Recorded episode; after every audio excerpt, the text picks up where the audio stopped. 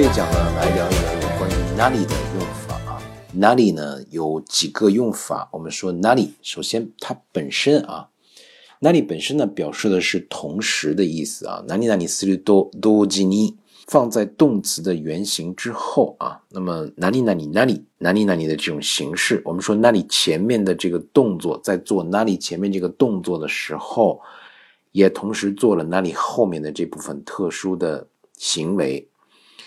那么主要是想表达这样的这种前后动作的同时性的时候，我们用 n 里？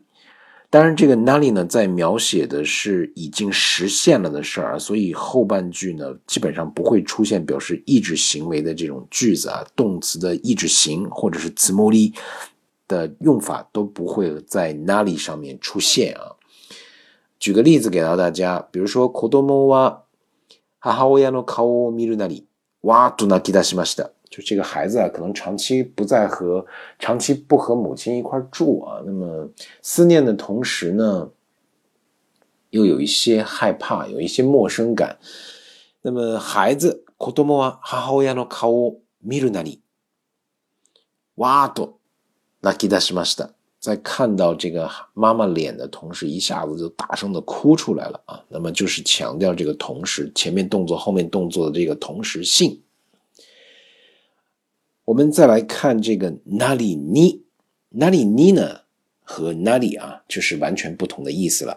我们说哪里呢？更多的是符合某人身份，他去做某事啊。哪里哪里呢？ふさわしい程度に。一般 nani ni 呢是放在这个名词之后，或者是放在普通型之后啊。呃，我们经常把这个 nani ni 呢翻译成为“做为了做与某人或者是某条件相符的事儿”的这样一个意思啊。比如说，収入が少なければ少ないナリニ、暮らしを楽しむ方法はあるだろう。收入は少なければ少ないナリニ。收入少的话，有这个少的活法那么，收入多呢，有收入多的活法收入少有收入少的活法就是这个哪里尼最经常用的一个用法啊。再接下来，我们来看这个哪里哪里两个哪里重叠在一起呀？它可以表示的是，也可以是。也可以是，就是我们经常说的“哪里哪里 demo 一”，“哪里哪里 demo 一”。那么这两个哪里呢，基本上都会放在动词的原型之后，或者是放在名词之后啊。当然，这个名词有时候后面接个助词，有时候不接，都是可以的。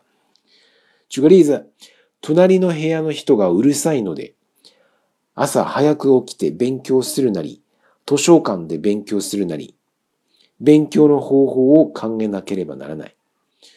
旁边这个屋子的人啊，特别吵，所以呢，早起没办法，就只能早起了。早起呢，要不然在这个，呃，早起学，要不然就图书馆学。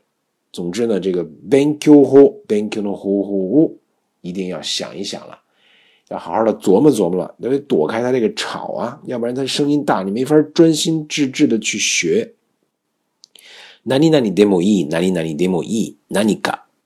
就是这样的一个说法的时候，哪里哪里，它往往是列举出可以想得出的一些例子啊。但是这个哪里，它一般不是用在这个过去的事儿上啊，都是现在的事儿。含有这个 “non dem e kado” 的这种意思。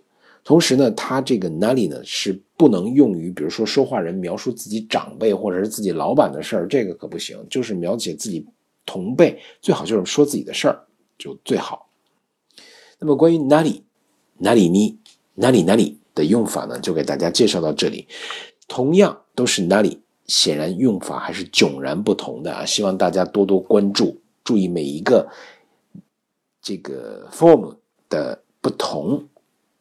欢迎大家的收听，本次节目就到这里，再见。